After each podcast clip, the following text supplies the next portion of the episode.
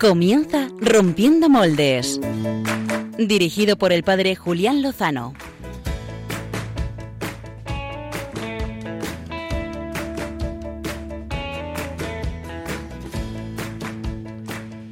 Muy buenas noches, queridos amigos de Radio María, seguidores de Rompiendo Moldes. Un saludo del Padre Julián Lozano en este tercer domingo de Adviento, el domingo gaudete, el domingo del gozo, de la alegría, en el que las vestiduras litúrgicas que rebajan el morado a un tono rosáceo nos recuerdan que el blanco de la Navidad se acerca para iluminarlo todo y a todos.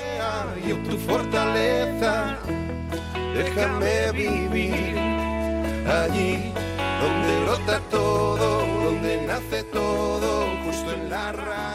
Y es precisamente en este domingo, en pocas horas, eh, cuando se abrirán en todas las diócesis del mundo, en todas las catedrales, menos en la de República Centroafricana, que ya se abrió anticipadamente, las puertas de la misericordia. Lo hizo el Papa Francisco el pasado martes, solemnidad de la Inmaculada Concepción en San Pedro del Vaticano, la puerta de la misericordia, hermosísimo gesto, abrir las puertas, abrir la iglesia, abrir los corazones. Lo hizo de la mano de nuestro queridísimo Papa Emérito Benedicto XVI y pidió a toda la iglesia que abra las puertas, que abra el corazón y a cada uno de nosotros que también abramos los brazos para recibir a Cristo que viene.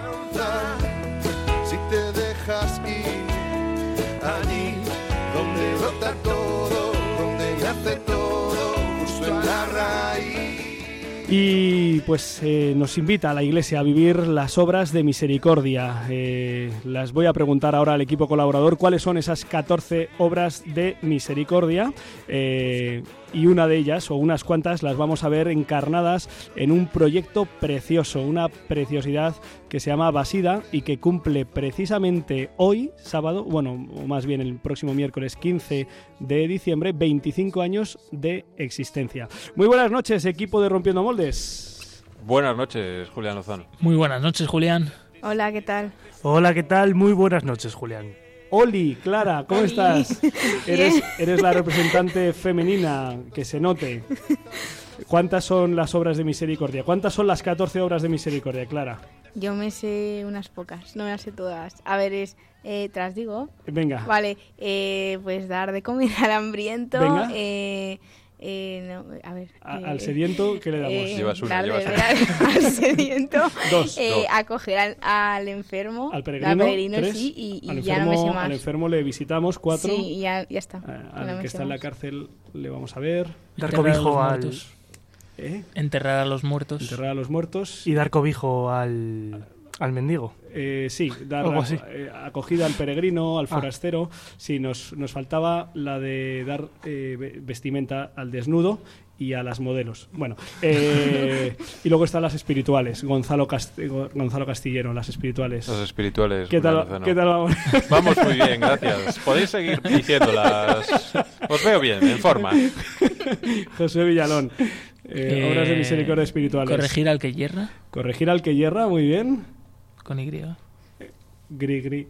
Albaruki, ¿te animas? Cri, cri. Enseñar- Rezar. Enseñar al que no sabe, rezar por vivos y difuntos, ¿eh? consolar al afligido, perdonar al que nos ofende, Soportar las... soportar con paciencia las impertinencias del, del presentador del programa.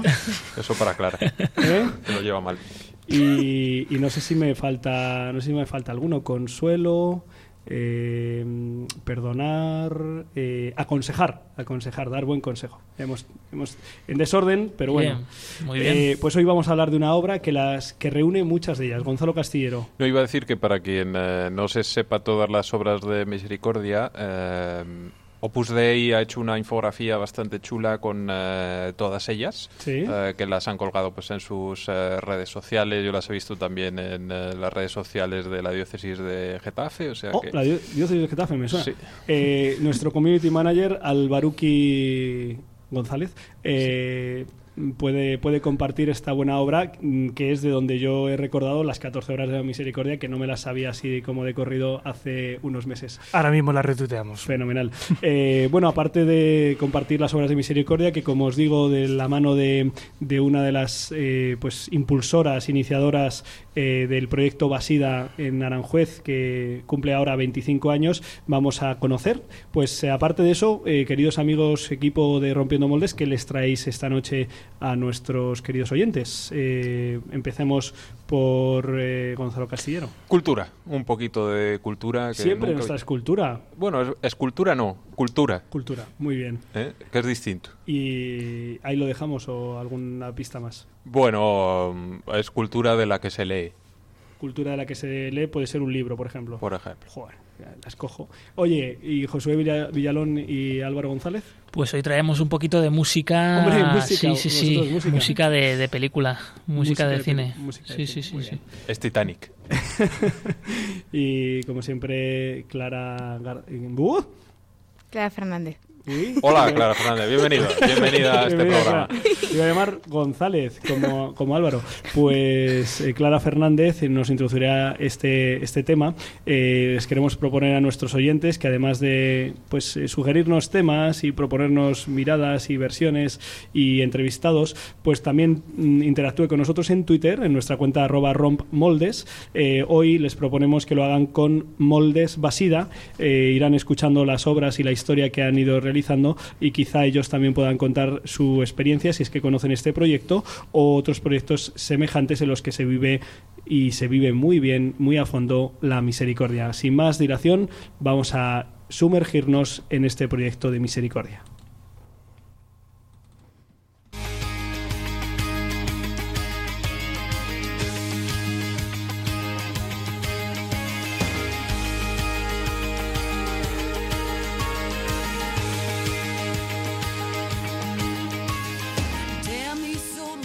Pues para hablarnos de Basida y del año de la misericordia y de las obras que implica este año, eh, pues hemos pedido a Clara Fernández que salga a la calle y pregunte un poco a nuestros conciudadanos, compañeros e incluso algunos hasta amigos, eh, pues si saben algo de esto, de todo esto, de la misericordia, de las obras y de Basida. Y esto es lo que nos trae Clara.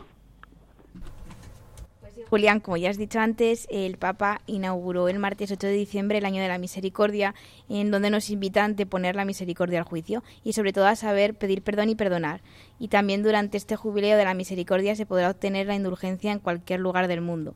Y con motivo del Año de la Misericordia, Rompiendo Moldes ha salido a la calle para conocer qué sabe la sociedad sobre esta nueva etapa en el calendario litúrgico y qué labores se están desarrollando, como por ejemplo la que realiza la Asociación Basida de acogida a enfermos de VIH.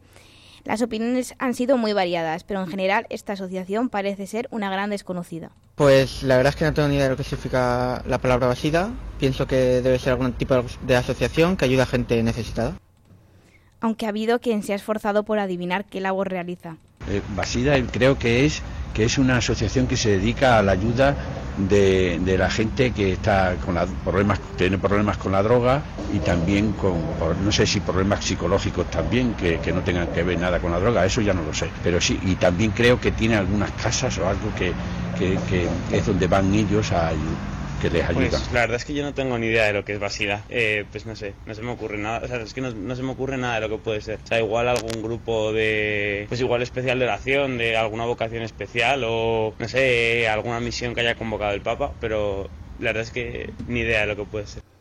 Pero por suerte, algunos han dado en el clavo. Pues ahora mismo no tengo ni idea de lo que es, pero me puedo imaginar que puede ser una, organi- una organización o, o un proyecto referente a- al SIDA, pero por lo que sé no tengo ni idea.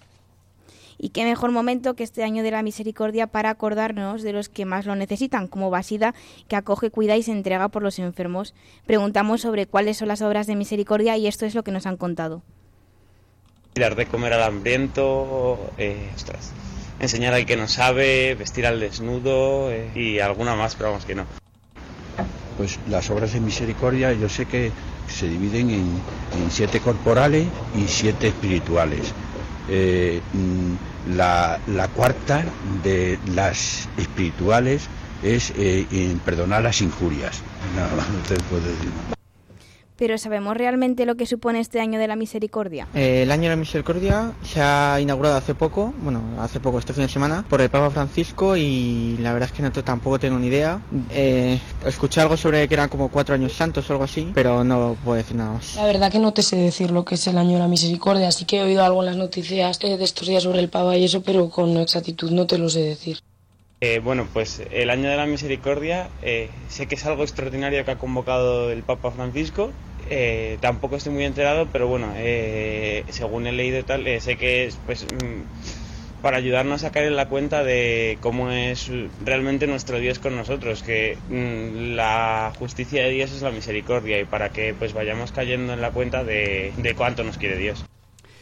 Pues Clara, espero que mm, espero que tus amigos a los que has entrevistado, tus amigos, compañeros o conocidos o quien con quienes te hayas cruzado estos días por el camino, les hayas dicho que escuchen hoy el programa esta noche para que se enteren de qué es Basida, para que se enteren de qué es el Año Santo de la Misericordia y cuáles son las obras.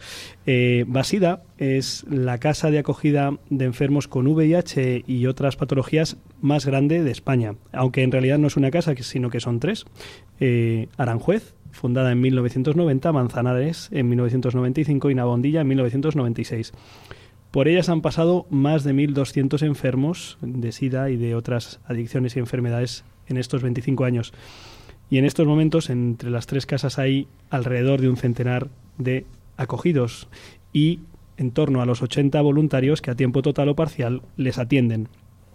Y nos decía en una conversación hace unos días, Bisi, que allí no hay nadie contratado porque queremos que Basida sea una gran familia y en las familias nadie cobra por amar. Es así, visitación a Dan, eh, presidenta de la Fundación de la Asociación Basida. Buenas noches. Hola, buenas noches.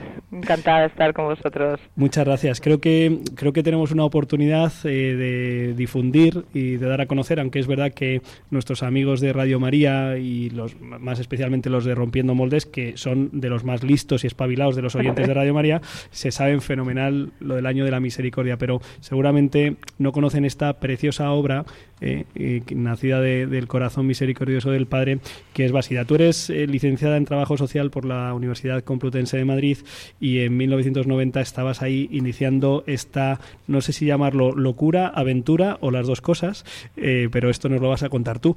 Pero antes, antes de 1990, con 24 años, para llegar hasta ahí, a tomar la decisión de irte a vivir a una comunidad de vida y de misión, eh, y encima en el año 90 acoger pues a personas con una enfermedad como el VIH que en aquellos momentos era una cosa pues muy tremenda Eh, cuéntanos mm, un poco el, el previo no El- los antecedentes dón- dónde te movías qué hacías quién es quién era Bisi esa chavalilla adolescente joven que, que acaba dando este paso.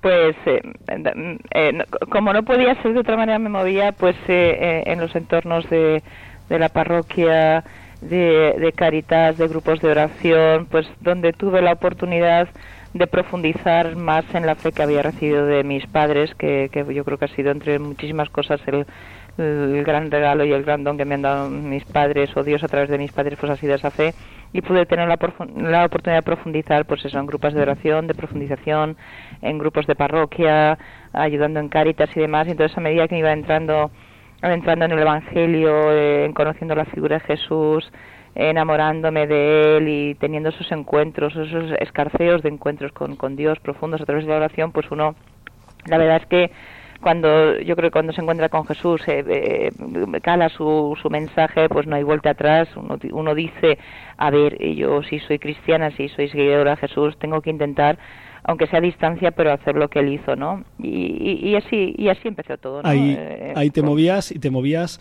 eh, con, con más personas, ¿verdad? Porque la iglesia siempre es comunidad y no sé si tenías algún grupo en concreto. Sí, teníamos grupos de profundización, éramos un grupo de jóvenes que formábamos parte de un grupo de oración, de renovación carismática y, y bueno, pues eh, de- a raíz de las oraciones que teníamos en grupo con adultos, pues decidimos reunirnos nosotros, pues también los jóvenes, pues para seguir profundizando y aparte de grupos de oración, pues profundizábamos más en la fe, en lo que es la vida comunitaria, profundizábamos en los hechos de los apóstoles, las primeras comunidades, eh, estudiábamos otras comunidades porque al final ya nos estábamos empezando a sentir llamados a vivir en comunidad, pues eh, al ejemplo de cómo hicieron los primeros cristianos, ¿no? Por- para poder de alguna manera pues eh, seguir de una manera más coherente y más radical el Evangelio. Visi, ¿cómo, cómo se llama vuestro grupo? Base. Base. Pero eh, entiendo entonces que os, os, os, os, erais una de las eh, comunidades de base que, de las que hemos oído hablar de los años 60, 70. No, no, no, no, sí, no, éramos un grupo que nos denominamos base porque realmente estábamos adentrándonos tanto en, en la figura de Jesús y en ese conocimiento que nos denominamos base como buscadores ansiosos de sendas eternas. Es decir, nuestro gran eh, pasión era pues acercarnos y profundizar cada vez más en, nuestro Señor, en Dios, en Jesús, ¿no? Y entonces éramos eso, pues queríamos ser buscadores ansiosos de esas sendas eternas que nos condujera pues a, a esa experiencia de Dios que, que transforma la vida y que transforma los corazones, ¿no? O sea, el verdadero sentido de la religión y de nuestra espiritualidad, ¿no? Por eso nos llamamos base. Y teníais eh, pues algunas señas de identidad, ¿no? ¿Qué, era, ¿Cuáles eran, digamos, los pilares eh, que formaban parte de vuestra de vuestro grupo? Empezamos a nos cogimos cinco compromisos muy fuertes que era un compromiso de, de, pobreza por un lado que intentábamos vivir la pobreza pues a, nuestro nivel eh, pues eh, todos estos caprichos que tienen los jóvenes y, y, y por esas edades pues intentábamos pues prescindir de ellos y vivir pues con lo más básico sin sin ningún tipo de excesos y demás. Luego teníamos un valor un pilar fundamental que era el de la familia. Si queríamos formar una comunidad la primera comunidad de familia teníamos que tener pues un comportamiento, un compromiso con nuestra vida de familia. Eh, por otro lado, teníamos un compromiso de trabajo, es decir, en cuanto a la responsabilidad. Es decir, nuestro trabajo en aquel momento eran los estudios y, y no podíamos permitirnos el lujo de ser mediocres en, en los estudios o no ejercer la responsabilidad en, en, en, ese sentido. Por otro lado, teníamos un compromiso de alegría, porque entendíamos que el cristiano, la persona que que, era mm, se adentraba en la vida de Jesús, que conocía a Jesús, pues era imposible y medio de cualquier fuera, cuales que eran fuera las circunstancias, no había, la, la, tristeza no cabía. Y por otro lado, un compromiso muy fuerte de oración. Es decir, eh, lo que nos mantiene, el, el nexo que nos mantiene en, en comunión con Dios pues es esa oración. Entonces teníamos compromiso de oración que aunque cada uno vivíamos en nuestras casas, pues eh, antes de irnos a, a, la universidad pues teníamos que tener nuestra oración, levantarnos antes, tener nuestra oración, un compromiso de oración eh, personal y comunitaria, ¿no? Y, sobre esas bases pues se fue forjando la comunidad que luego nos fuimos a vivir juntos, claro, pero entonces cada uno vivíamos en nuestras casas. Eh, eh, ¿quién, quién teníais de referencia, tanto digamos a nivel de acompañante o de guía, como de otras referencias quizá un, un poquito más eh, pues a nivel universal de la Iglesia? Sí, bueno, eh, vamos a ver, tuvimos eh, un, un, adulto, Manuel Cerrato, que fue el, el, primer presidente de la asociación, que luego a lo, enseguida a los seis años tuvo un infarto cerebral y, y bueno, pues ya tuvo que dejar de serlo. Y tuvimos un sacerdote que también nos acompañó, al menos en los primeros pasos, aunque luego ya no pudo seguir y demás. Y luego, pues lo que nos ha inspirado siempre ha sido las grandes referencias, los nuestros santos eh, de la Iglesia, Madre Teresa Calcuta, por ejemplo, nos ha inspirado muchísimo, Santa Teresa Jesús, San Juan de la Cruz, San Francisco de Asís, el pobre de Asís, pues ha sido un referente muy importante, pues a la hora de ir eh, captando pues muchas cosas que han identificado el estilo de vida de, de estos santos. Eh, tenemos muy integrado en nosotros este ese ser santos como vuestro Padre Santo, estamos llamados a ser santos y entonces bueno pues eh, la referencia de cómo pues otros que nos han precedido pues han sido capaces de, de, de llegar a esa santidad pues a través de una renuncia, de un, de un sacrificio, de un llevar a, al extremo pues los valores evangélicos, la, la vida de Jesús entonces, bueno, pues eh, aparte del Evangelio, pues nos hemos inspirado y nos seguimos inspirando, de, de hecho, en, en la vida de, de estos que nos han precedido para poder intentar seguir sus pasos también. Bisi, mira, hasta ahora, aparte de ponernos los dientes largos a tantísimos de, pues, de nosotros, jóvenes o, sacerdotes o catequistas, de decir, jo, qué cosa tan hermosa vivisteis y compartisteis, eh, también es verdad que yo conozco, existen realidades pues con estos con estos mismos elementos, ¿no? Pues oración, compromiso, tal. Pero, pero eh, a vosotros llega un momento en el que esto se os queda corto y, y tenéis necesidad de dar un paso más, que es eh, iros a vivir juntos. ¿Qué, sí. ¿Qué, sucede en aquellos, pues en aquel año 1989, verano 1990? A ver, eh, vamos, nosotros ya habíamos sentido la llamada, incluso en un viaje que se hizo en verano a TC, pues ahí Dios pues realmente nos inspiró que nos teníamos que dedicar como comunidad a los más pobres de aquel momento, que, era pues la lepra de nuestro siglo, estaba surgiendo el SIDA a finales de los 80 y nos sentimos fuertemente llamados como misión comunitaria a entregarnos a, a estas personas pues que, que estaban tan rechazadas y demás, ¿no? Entonces, a partir de ahí, eh, paralelamente, según se creaba la asociación a nivel civil, en el registro de asociación y demás, pues ya em- empezaba a premiar que nos fuéramos a vivir juntos y crear, crear una comunidad, ¿no? Pero tuvimos va- varios intentos y aquello fue eh, eh, todos fallidos, ¿no? No parecía que Dios no quería que fueran por ahí las cosas y demás. Y, y la verdad es que surgió como surgen las cosas de Dios. Nos fuimos un mes de vacaciones en julio a una casa que nos un pueblecito muy pequeñito en Palencia que nos habían dejado y dijimos vamos unos un mes a vivir en comunidad como si viviéramos en comunidad a ver qué tal nos sale o cómo se nos da porque si no valemos pues no valemos y nos volvemos para nuestras casas y la experiencia tuvimos una experiencia pues de vida comunitaria de compartir todo de mm, profundas oraciones de tener un horario pues ya adaptado a una vida comunitaria compartir reuniones reflexiones. Y la verdad que la experiencia fue irreversible y ahí ya eh, según acababa el mes decimos, a ver, ¿volvemos o no volvemos? Y fue una locura porque con la maleta de las vacaciones y una furgoneta que habíamos comprado después de vender chatarra, cartón y demás que habíamos podido comprar para la asociación, pues dimos el salto y no volvimos a nuestras casas. Eh, con todo lo que eso supuso también para nuestras familias, ¿no? Que eso sí que fue una locura o fue pues que Dios nos arrebató como dice también la, Biblia, nos arrebató, nos condujo y nos llevó y se valió pues de pues, de, pues eso, de esa locura nuestra y, y, ya dimos el salto y no volvimos. O sea que os vais un mes de julio, papá, mamá, nos vamos de vacaciones, sí. esta comunidad maja que conocéis, sí. y después de julio, eh, papá y mamá, que no, no, volvemos, no, volvemos, que no volvemos. Bueno, ¿Te puedes imaginar la que se lió, no? Eh, pues no me hago mucho la idea, porque cuando te lo he escuchado, lo has, lo has contado tan tranquila ¿eh? y tan contenta. Sí. de todos modos, no fue exactamente así en todos los casos, porque sé que volvisteis a casa precisamente de una de vosotras, ¿no?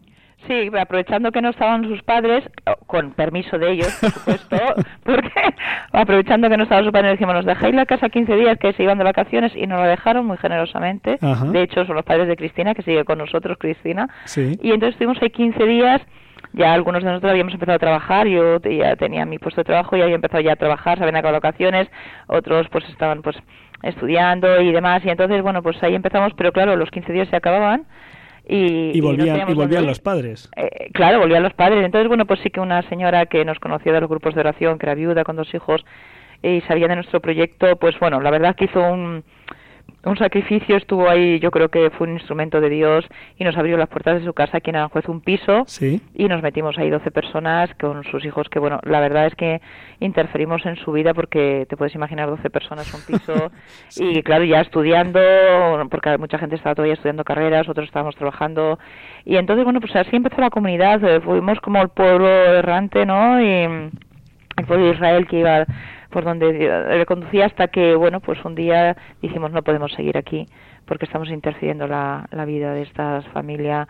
Y entonces, bueno, pues... Y en este decimos, momento llega, llega eh, el primer enfermo de SIDA. Todavía no, llegó, de ahí dimos el salto a la casa, a una caja. Que, en el cortijo de Aranjuez. Es verdad. Que, que, es que ahí es donde, bueno, pues era una casa que habíamos utilizado nosotros para nuestros retiros y encuentros de jóvenes Sí. y demás, y entonces ya lo alquilamos y ya nos trasladamos ahí. Y entonces ahí, efectivamente, cuando no- nosotros nuestro objetivo era formarnos profesionalmente como comunidad, pero ya éramos asociación, pues las cosas de Dios. Se le ocurrió llamar la puerta a través de, de un enfermo de SIDA, disfrazado de un enfermo de SIDA, Julián, y pero vamos a ver, esto no estaba previsto, no estamos preparados, pero también dijimos, a ver, está llamando un enfermo de SIDA a nuestra puerta, nos hemos creado para esto, para esto hemos dado el salto. Y ahí empezó todo. Le llevamos a vivir con nosotros, a la casa del cortijo, y a partir de ahí abres la puerta a uno y ya llegamos a tener hasta cuatro enfermos en aquella casa. Que estuvimos en aquella casa aquí en el cortijo de Aranjuez hasta diciembre del 90. Y en diciembre del 90, o sea, hace justo 25 años, Hace justo 25 las años. circunstancias os obligan a salir de esa casa del Sí, cortijo de sí. San Isidro. Sí, ya, sí, sí, y entonces, eh, buscando una casita donde poder hacer algo grande, algo de Dios, eh, encontráis en el kilómetro 9 de la antigua carretera de Toledo la finca Basida. la finca Basida. Bueno, entonces se llamaba la Casa de la Viña. Ajá. la casa de la viña. Es, y- es bastante bíblico, Bisi, no sé si lo habéis pensado. Sí, es, es que era la casa de la viña porque además había una parra en forma de arco que eh, cubría toda la entrada de lo que es la zona principal de la casa, que luego la tuvimos que quitar porque tenía muchas avispas y muchas cosas, pero era una parra que cubría y era la casa de la viña. Y de hecho, en el musical que van a hacer hay una canción dedicada a la casa de la viña, ¿no? Porque esto muy poca gente lo sabe, pero es que eh, yo que estuve al principio y fuimos a verla, pues era la casa de la viña y, y curiosamente eh, que habíamos estado recogiendo muebles, recogíamos todo lo que nos daban y pues curiosamente Dios nos había dejado, nos había conducido hacia una nave Sí. que nos habían dejado sin que nosotros lo supiéramos. Llevábamos un año guardando muebles para cuando tuviéramos la casa Sí. y esa casa estaba a 500 metros de la casa de la viña de la que hoy es Basida. Y, y, o sea, nos habíamos ido, Dios nos había ido, hacia, nos había cedido esa nave, habíamos ido recogiendo muebles Sí. para cuando tuviéramos la casa y resulta que la casa la teníamos al lado y no lo sabíamos. claro, cuando luego fue la casa dijimos, otro milagro, o sea, otro milagro. Además, la casa cuando entrasteis eh, tenía todo lujo de comodidades. Eh, bueno. A ver, No- no ¿cómo fue, agua. ¿cómo fue ese 15 de diciembre? Pues sin agua, sin luz, sin calefacción. Entonces entramos como unos días antes, como en torno al 6 de diciembre entramos y empezamos a quitar papel porque estaba todo empapelado y a pintar, pues bueno, trayendo agua de Aranjuez en garrafas. Recuerdo que eh, a mi hermana, que yo tengo una hermana también aquí en la comunidad y otras que estaban pintando les salieron bañadas en las manos, o sea, aquello fue durísimo, pero claro, teníamos que acondicionar la casa para el día 15, teníamos cuatro enfermos y de hecho uno de ellos estaba muriendo, ¿no? Y, pero bueno, se acondicionó mínimamente y nos metimos con alguna estufa de butano, un camping gas, muchas velas. Y mucha Y- fe. ¿Eh? Y mucha fe. Y mucha fe. Eh, sí, exactamente. La fe era la que eh, era la fe tan ardiente en nuestro corazón que el calor del fuego del corazón eh, pues hacía que el frío exterior pues no fuera tan grande. Así fue. buenas noches, soy Gonzalo Castillero. Hola, buenas noches. Te quería hacer eh, una consulta. Eh, año 1990. Este programa lo hace gente insultantemente joven. Alguno de ellos, eh, yo creo que en el 90 ni siquiera había nacido. Dos, dos, mayor do- me siento. dos de ellos no habían nacido. Otros, eh, pues ya teníamos eh, nuestros añitos. Y em, eh, lo que se sabía del SIDA en aquel momento, pues eh, no es eh, lo que se sabe hoy. Cuéntanos a, a todos estos eh, jóvenes que tenemos alrededor y a los que nos estén eh, oyendo qué percepción social se tenía en el año 90 de las eh, personas con SIDA. A ver, el- de momento eran, lo voy a decir muy fuerte, pero es que era así, era como gente apestada. Entonces, el SIDA, el que el SIDA era igual a muerte y el que tenía SIDA tenía una condena a muerte. Y había, además había una percepción, porque no se conocían las vías de transmisión, de que era muy, muy contagiosa, ¿no? Entonces, eh, claro, el, el acercarte, el tocar a un enfermo de SIDA, pues eh, te podía pasar cualquier cosa. Y esto estaba totalmente generalizado hasta tal punto que las propias familias abandonaban a los enfermos en los hospitales o los albergues, eh, por supuesto en la cárcel, que cuando existía aquel antiguo artículo 60 para salir de la cárcel y no morir dentro por enfermedad, las familias no se los llevaban por pánico la enfermedad, ¿no?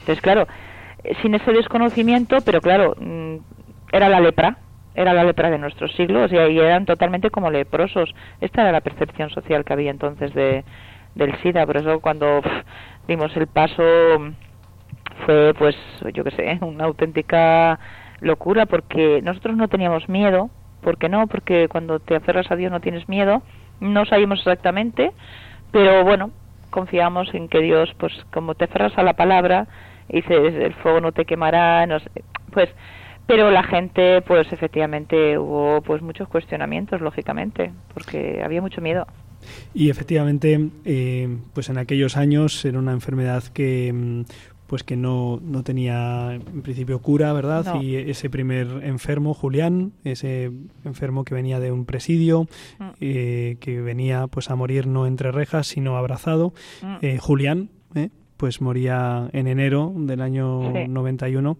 y, y bueno, y luego han pasado pues pues 25 años, Bisi. Que, Sí. que- ¿Qué te viene a, a la mente y al corazón cuando piensas que han pasado 25 años? pues sobre todo mucha gente se me viene a la mente pues un tropel de rostros de personas de vidas de historias eh, pues hasta pues me puedo emocionar porque es eh, tantas vidas, porque claro, la, llega cuando como compartes vida, todo con ellos, vives con ellos, llegan a formar parte de ti, se cumple eh, que son, ¿quiénes son mi padre, mi madre y mis hermanos? Pues ellos son mi padre, mi madre y mis hermanos, ¿no? Porque lo eliges así y entonces pues mm, conoces lo que hay detrás de esas personas personas que muchas de ellas pues habían sido delincuentes con delitos a veces muy importantes eh, grandes consumidores psicómanos enfermos o sea con una trayectoria de vida muy complicada pero que siempre uno se ha cuestionado qué hubiera hecho yo en circunstancias similares no hubiera sido peor con toda la apasionada que soy y, y se me viene sobre todo después de 25 años muchísimos rostros, muchísimas historias. Me acuerdo mucho de todos estos ángeles que están en el cielo ya y que nos y que salieron, volaron al Padre desde nuestra casa, desde nuestros brazos y que hoy velan por nosotros y que yo creo que han sido esos ángeles son los grandes impulsores de y, bueno favorecen ante Dios que, que, esta obra siga adelante, ¿no? sobre todo eso, tan, muchas historias, muchas cosas, pero personas, personas, vidas, historias, eh, mucho. Mm mucha vida. Visi, buenas noches. Soy Josué, colaborador de aquí del programa. Hola, José. Me ha llamado muchísimo la atención, eh, Julián, en la introducción de, tu entrevista, que has citado que, que Basida es la casa de acogida de enfermos de VIH más grande de España, ¿no? Y, la tenemos tan cerquita y, a veces, pues, que, desconocemos tanto, ¿no? Lo, cercano. Eh, y luego, pues, que no, no solo tenéis eh, la, casa de Aranjuez, sino también otra en Manzanares y, otra en Navahondilla. Sí. además que que, se abrieron pues eh, pocos años después. Eh, ¿Cómo fue eh, ese, ese crecimiento? y cómo está ahora mismo la situación, cómo es el día a día de estas casas. Sí, bueno, aquello se dio porque, a ver, una vez que abrimos la casa nos desbordamos de muchísimo trabajo, había muchísima demanda, ten en cuenta que en aquel momento moría muchísima gente, morían muy solos y la gente necesitaba ser acogida, o sea, era una demanda impresionante, ¿no? Entonces, eh, pues mm, teníamos muchos voluntarios del pueblo de Manzanares en Ciudad Real y decidimos buscar un sitio allí para poder abrir otra casa, teniendo en cuenta que había bastantes voluntarios que venían de Manzanares a Aranjuez, ¿no? Y por eso ya enseguida a los cinco, a los cinco años, pues la comunidad que empezamos se dividió y bueno, pues fueron una expedición a abrir allí que bueno si la casa de Aranjuez estaba mal aquella estaba mucho peor porque aquella no tenía ni nodoros ni servicios o sea iban a ducharse al puesto de la Cruz Roja aquello fue mucho peor no y luego enseguida pues eh, como había tanta demanda pues en el 96 ya abrimos la siguiente casa en este momento bueno eso se abrió. Ponerlas en marcha y en funcionamiento como están ahora ha sido cuestión de muchos años porque ha dependido de muchas ayudas económicas, de muchos apoyos, ha habido que adaptar las estructuras y toda la infraestructura pues a, a normativa, que unas, con unas condiciones mínimas y aceptables y cómodas para atender a enfermos. Entonces ahora, después de 25 años, pues las tres casas pues son dignas, sencillas, pero bueno, pues tenemos agua, tenemos luz, tenemos calefacción, que yo todavía cuando, después del frío que pasamos todavía cuando me meto en la cama valoro en invierno de estar calentita, es decir, y tienen todas las condiciones para, para funcionar. El día a día, pues ha cambiado mucho.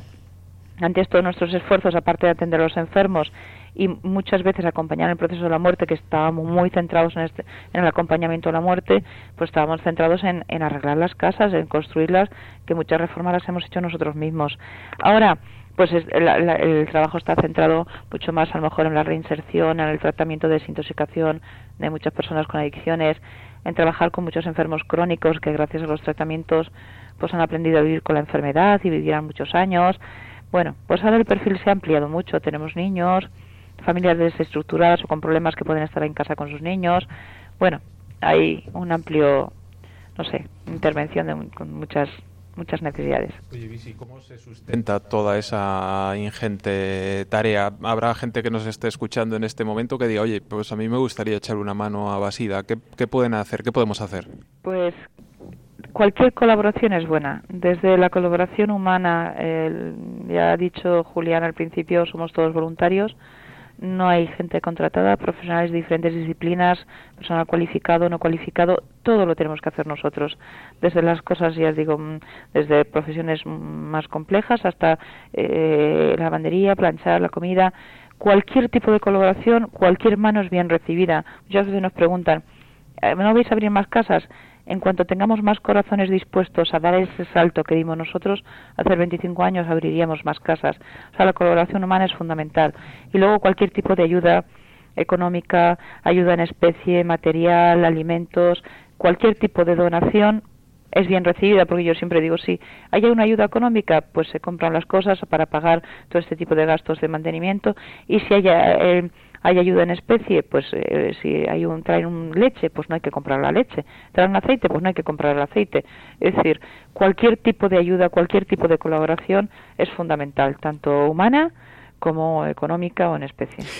Basida.org, esa es la página web donde pueden pues informarse, también tener pues más noticias. Eh, hoy, esta tarde del sábado 12 del 12, el día de la Virgen de Guadalupe, un día precioso, mm pues ha tenido lugar la primera eh, pues el primer pase de un musical eh, hecho por vosotros, interpretado por vosotros, letra, música. Eh, en Basida, en la casa de Aranjuez, que es la que yo conozco, se puede ver un Belén espectacular, también hecho por manos y corazones de los residentes voluntarios. Se puede jugar al fútbol, se puede acompañar a los pequeños, que es como llamáis a los a las personas más enfermitas, y sobre todo, y también se puede pasar a esa preciosa capilla mm, de la Beata Teresa de Calcuta, hecha también mm. por vos, vuestras manos, y pasear por el Jardín del Paraíso ¿eh? mm. y, rezar por vivos y difuntos. Eh, Basida es una obra de misericordia andante. Eh, decías que, que, cuando Dios te toca tu vida no puede seguir igual y que además esa fe eh, hace que el espíritu te dé tanto calor que se venza todo el frío que hace en este mundo. Eh, Bisi, gracias por dejarte arder eh, y mm. compartir el fuego con, pues, con estos 1.200 residentes que han pasado por vuestras casas y cuántos hemos ido allí a conoceros. Eh, gracias, eh, hermana, por, por esa misión y por esa vida. Encantada, gracias a vosotros por darme esta oportunidad de estar con vosotros esta noche. Gracias. Un, fuerte abrazo. Un fuerte abrazo. Pues eh, no sé si se les han quedado el corazón y el alma a los oyentes como a mí, eh, o quizá más, eh, agradecido, henchido. no es acoger, no es ir a visitar al enfermo, es acogerle y hacerle de tu familia, es vestir al desnudo, es dar alimento y bebida y amor y todo, ¿no? Así que bueno, si quieren acérquense ahí y ahora pues para que nos dé cultura, para que nos dé letras, para que nos dé ciencia, para que nos dé sabiduría y lo que él quiera, pasamos a las secciones de la mano de nuestro sastre preferido.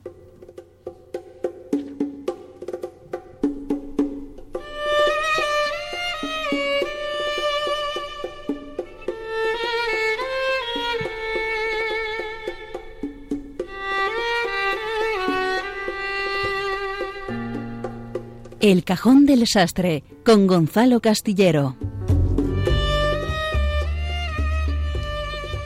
Mis queridos eh, rompedores, cada vez queda menos eh, para la Navidad, ¿verdad, Julián? Aunque la temperatura nos ha tenido un poco despistados eh, todos estos días.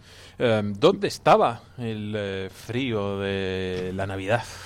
El frío, no sé, el despiste está aquí en la mesa. Mira, mira cómo están nuestros. Mira, mira, Álvaro y Clara se han quedado. Cuando has dicho lo de los pequeños, se han sentido como más pequeños todavía. Pero es que están como medio dormidos. Es verdad, es verdad que son horas, son horas en las que deberían estar en Saturday Night Fever. Es verdad. Pues eh, con estos días de temperatura extraña parecía que estábamos como en un adviento sudamericano, ¿verdad? ¿Vosotros alguna vez habéis tenido que pasar la Navidad en algún eh, país del hemisferio sur del planeta? No no. Ninguno. Yo tampoco. Yo tampoco, aunque estuve viviendo por aquellas tierras, pero como el almendro siempre volví a casa por Navidad, así que no he tenido la ocasión de pasar la Navidad en bañador y con 30 grados como ocurre en tantos y tantos eh, países y hermanos. Un saludo a todos eh, nuestros oyentes del sur y no me refiero a nuestros amigos andaluces a los que también saludamos esta noche. Un saludo, Andalucía. Un saludo, se han hecho famosos esta semana al hilo de las eh, declaraciones de Pablo Iglesias. Pero sigue, sigue. Un saludo también a Clara Fernández. Y a Pablo Iglesias también. pues tras eh, tantos saludos llega el turno de las preguntas. ¿Vosotros habéis escrito ya vuestra carta a los Reyes Magos? No. aún no. No, todavía no. Pero, ¿qué me estáis contando? Yo creo Álvaro no, ha respondido. Yo tengo una petición especial para los Reyes Magos, pero mejor la contamos en Biorritos. Vale. Bueno, Pues se pone misterioso el amigo Álvaro. No va a mandar una carta, sino un mensaje radiofónico. Mensaje radiofónico, eso está muy bien. Una petición a los oyentes, que, como, en, como en los viejos tiempos. Yo esta noche vengo dispuesto a sacar de un apuro a todos aquellos que no sepan qué poner en su carta a los Reyes Magos. No sé vuestras cartas, pero en la mía, que por cierto yo tampoco he escrito, para desesperación de algunas personas que me estarán oyendo, suelo incluir eh, libros. ¿eh? A mí siempre me gusta tener libros al alcance de la mano, es una de mis eh, debilidades que le vamos a hacer. Y me gusta también que me regalen libros. Esto lo dejo caer, por si alguno de mis compañeros un día pues, necesitan hacerme un regalito. A ver si se estira. Clara, Clara, Clara, estírate un poquito. Bueno, el caso es que esta noche me apetecía tra- traeros algunas sugerencias para los que tal vez no sepáis qué pedir a los reyes. Os traigo un par de títulos. Venga. No me mires así, Julián, que esos- estos son buenos. Estos son eh, libros buenos. Libros Vale. buenos. Son libros sobre santos. Hola. Venga, ¿Eh? ya me has cautivado. A veces es interesante leer sobre los santos más que nada porque nos pueden servir de referencia para nuestra propia vida. Pues bien, esta noche os eh, recomiendo un libro sobre un santo muy querido en la diócesis de Getafe, de la que forman parte todos los rompedores de moldes que hacen posible este programa. Y el libro se titula El obispo mozárabe. ¿Sabéis quién es el santo que lo protagoniza? Sí. ¿Eh?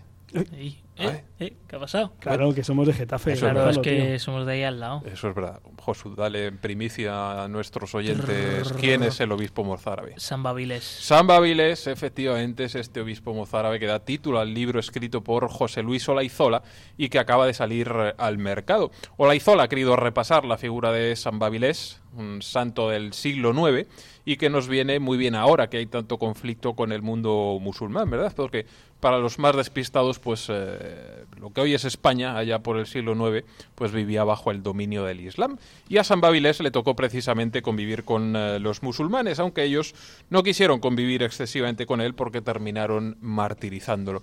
Su caso es eh, bastante curioso porque encima no hizo mérito alguno para morir, más que el ser un buen hombre entregado a Cristo. De hecho, era un hombre muy respetado porque logró gran prosperidad para la tierra en la que vivió sus últimos años, que era la localidad madrileña de Boadilla del Monte.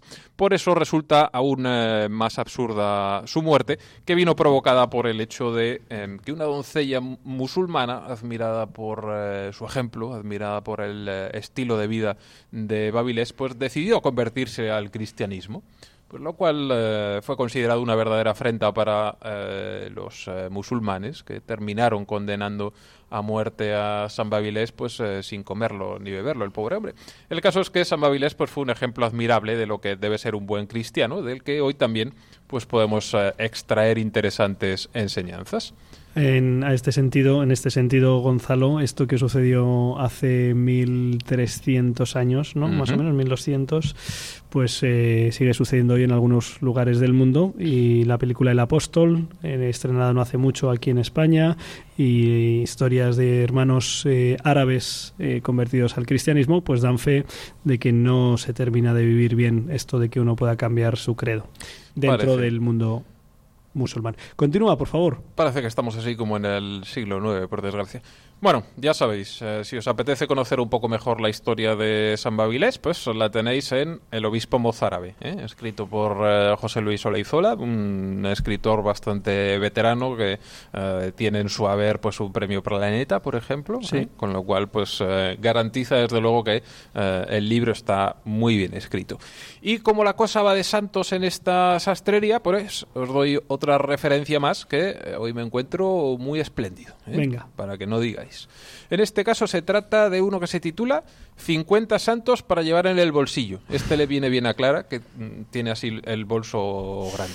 Y ahí puede, puede echarse este libro. Pero serán santos pequeñitos, ¿no? De bolsillo. Claro. Son santos de bolsillo, pero muy grandes de espíritu. Eso sí que es eh, importante.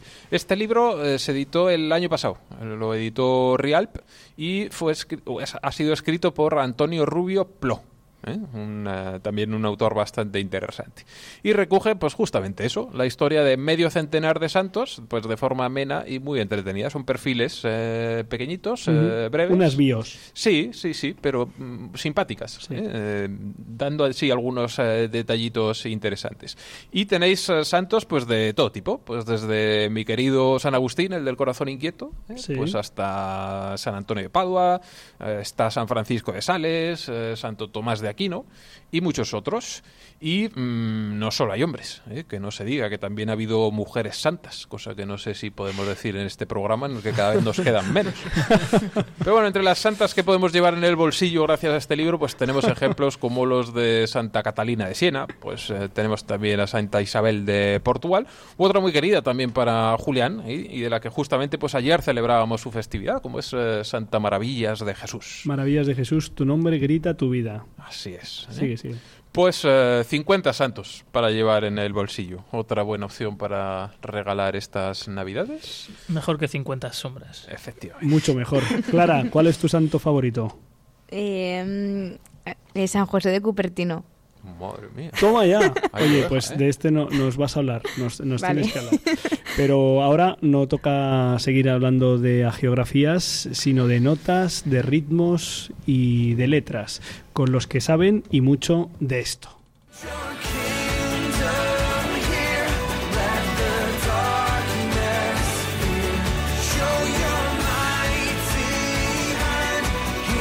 Biorritmos con Josué Villalón Y Álvaro González. Berts.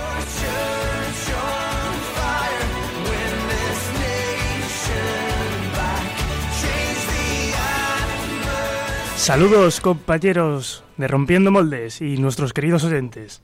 Eh, hoy pues antes comentaba que yo tenía un regalo muy especial para Reyes. Bueno, eh, la verdad es que lo espero como agua de mayo porque quiero mi careta ya, que le agradezco a Josué que siempre me esté nombrando, pero Eso hay que pedírselo a los reyes de Radio María.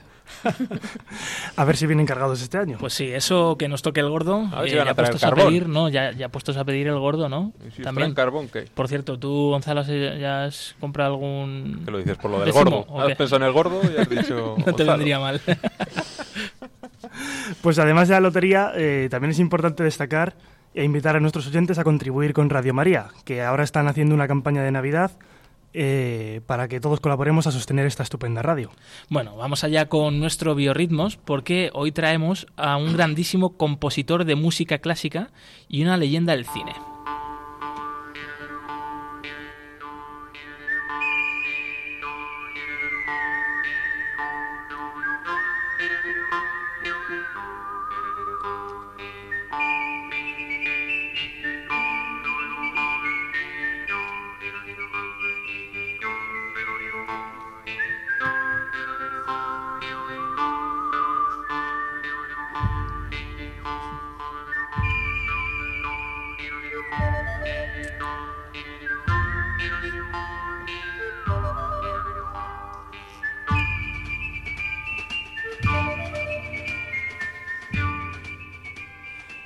Pues no vamos a hablar hoy de vaqueros, aunque parezca que la música nos lleve al lejano oeste.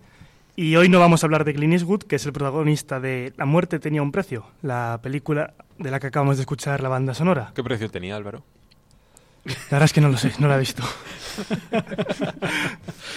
Bueno, a ver, el, el biorritmos de hoy es eh, sobre el autor de esta reconocible música de pelis de vaqueros, el compositor italiano Ennio Morricone. Grande, un grande. Que no solo era compositor, sino también era director de, orquesta. Morricone es mundialmente conocido por haber compuesto la banda sonora de más de 500 películas y series de televisión. Destacan, entre muchas, las composiciones que hizo para la película de La Misión, para El bueno, el feo y el malo, que no la voy a interpretar, interpretar aunque podría, o de la oscarizada Cinema Paradiso.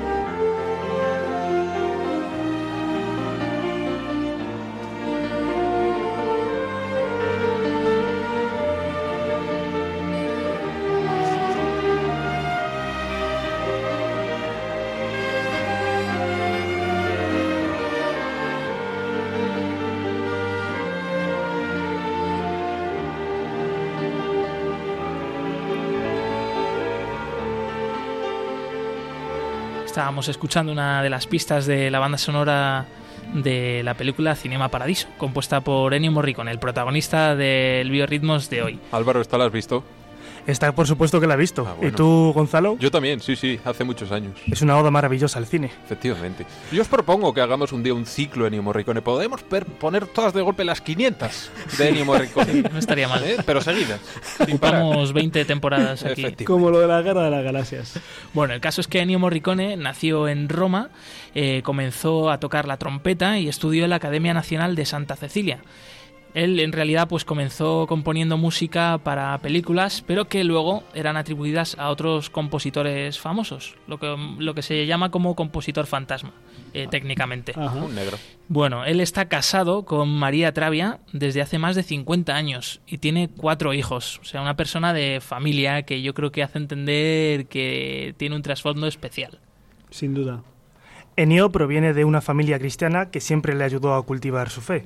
Él se recuerda a sí mismo rezando el rosario con su madre y hermanas en las altas madrugadas que pasaron durante la Segunda Guerra Mundial. Eh, siempre ha tenido como bandera amar al prójimo como a uno mismo y no causarle males al resto. Una máxima que refuerza con honestidad, sacrificio y generosidad con el que lo necesita. Vamos, los valores que transmitía Jesucristo y que él ha querido inculcar a sus hijos siempre junto a su mujer. Y Morricone, como ha reconocido en varias entrevistas, ve la música como el arte que más acerca a Dios, pero que debe ir acompañado de intenciones, palabras y, concentra y concentración, por lo que él reza todos los días al menos una hora. Fue nominado hasta cinco veces al Oscar a la mejor banda sonora, aunque nunca lo consiguió. Finalmente fue galardonado con el Oscar honorífico en el año 2006. También ha sido galardonado con otros premios, como el Premio de Música Polar en el 2010, considerado como el Nobel de la Música. Sus cifras de venta pues superan los 70 millones de discos. ¿Tú piensas que lo de declararse católico es un hándicap a la hora de obtener trofeos a nivel internacional? Y esto es... Sobre todo en Hollywood. Y en Hollywood más, ¿no? Jérôme Lejeune, eh, que la semana pasada presentaba en su fundación, puede decir mucho de esto. Álvaro, ¿qué más nos ibas a decir de Ennio?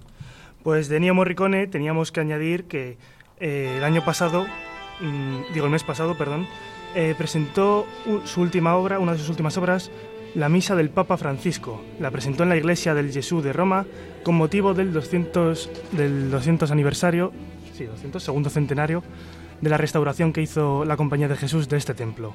Os dejamos para cerrar los biorritmos de hoy con, este, con esta pieza y a ver si adivináis a qué parte de la Eucaristía se corresponde.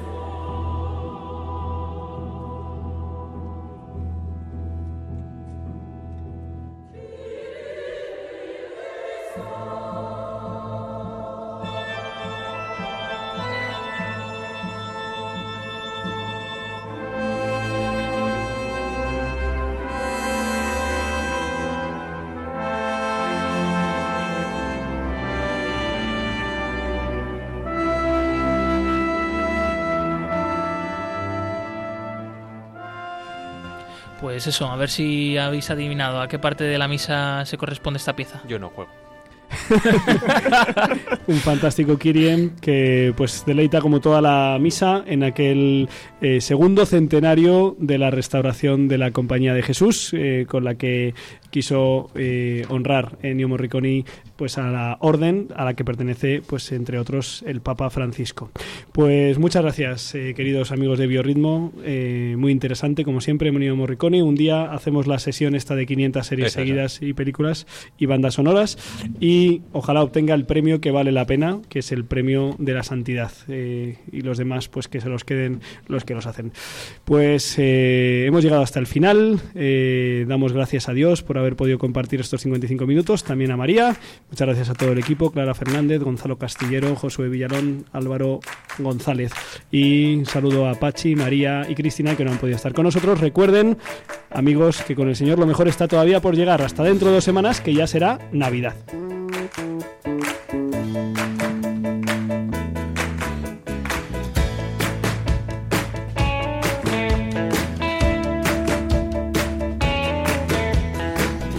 Han escuchado en Radio María Rompiendo Moldes, un programa dirigido por el padre Julián Lozano.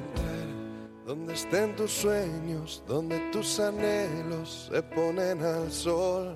Déjame estar donde tantas veces piensas que no puedes, tal vez pueda yo. Déjame que sea yo tu fortaleza.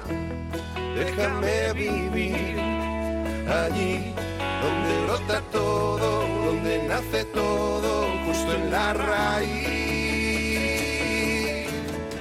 Donde el corazón empezó a latir, donde el corazón me espera y siempre, donde el corazón busca tu raíz, donde el corazón te mueva y lleve, donde el corazón, donde el corazón. En tus desengaños para repararlos y ser tu motor. Déjame estar donde no hay remedio y donde estén tus miedos, encontrar valor.